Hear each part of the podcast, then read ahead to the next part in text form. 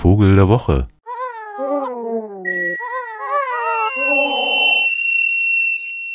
Zu Beginn der großen Trockenzeit geschah es, dass die Sümpfe brach lagen, dass die Niederungen verwaisten, dass die Bäche vertrockneten und die einst so fruchtbaren Gegenden sich in Steppe verwandelten.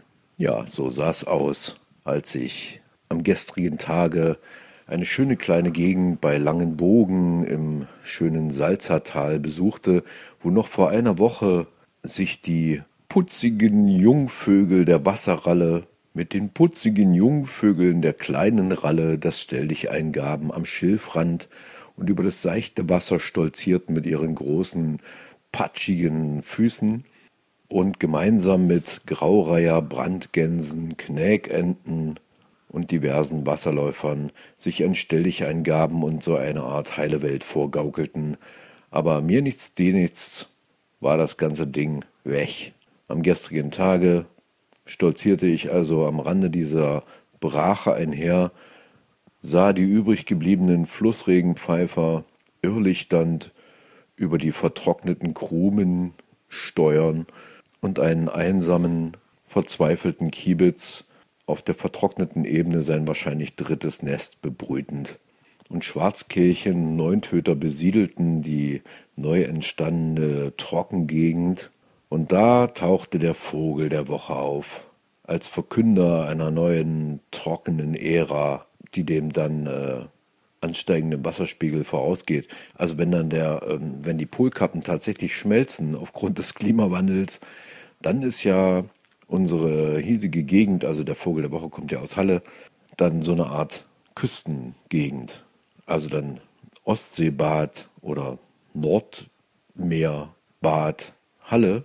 Und dann ist das ja alles wieder anders. Aber jetzt erstmal stirbt hier alles aus, was Feuchtgebiete heißt, weil es so trocken ist. Mhm. Und da taucht dieser Vogel auf hier.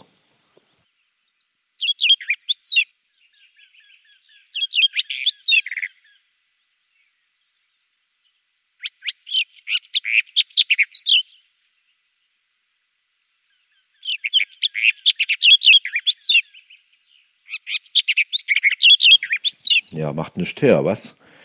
Klingt spröde und hart, besiedelt, Trockenhänge im Osten Mitteleuropas und ist auch nur von Mai bis September hier, denn er mag es eben warm, dieser Vogel. Die Rede ist von der Sperbergrasmücke. Die Grasmücken sind ja so eigentlich Bewohnerinnen der grünen Stadt Randgebiete eigentlich, könnte man fast schon sagen, so Parkanlagen, ne? also Mönchsgrasmücke und Gartengrasmücke und die Klappergrasmücke, das kennen Sie vielleicht aus dem Stadtgebiet. Die Dorngrasmücke ist dann schon eher so, wie der Name schon sagt, im, im dornigen Gebiet zu Hause, also da, wo es ein bisschen trockener wird und da, wo es so richtig balkanmäßig ist, da ist dann ab und an in unseren hiesigen Gegenden die Sperbergrasmücke zu sehen und auch zu hören. Hören. Also zu sehen eigentlich nur, wenn das Männchen ähnlich wie die Ringeltaube zum Balzflug aufsteigt und dann so mit den Flügeln klappernd sich wieder niederlässt. Ja, und dann sieht sie auch so ein bisschen aus wie ein Sperber, also eher eine große Grasmücke, neben der Orpheus-Grasmücke die größte in Mitteleuropa. Recht dunkel im Gesamterscheinungsbild und so ein bisschen gesperberte Unterseite, also gestreifte Unterseite, gelbe Augen, und damit hat sie ein bisschen was mit dem Sperber gemein, aber natürlich viel kleiner und eigentlich auch recht verborgen. Also man kann sie schon eher hören als sehen. Ja, und da thronte sie also über diesem austrocknenden Sumpfgebiet, während mir insgesamt 13 Zecken den Leib hochkrochen, die ich dann absammeln musste, verkündete sie die langanhaltende Trockenzeit, mit der wir jetzt demnächst zu tun haben werden.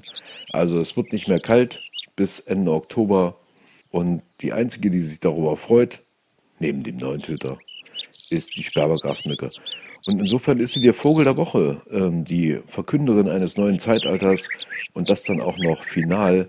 Die Bienenfresser über mich hinwegflogen, die Neubesiedler unserer Trockenhänge hier im hallischen Raum und aus der Ferne der Wiederhopf rief von den Hängen von Höhenstedt.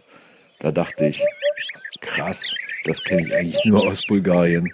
Ein neues Zeitalter hat begonnen und ihre unscheinbare Verkünderin ist der Vogel der Woche, die Sperbergrasmücke.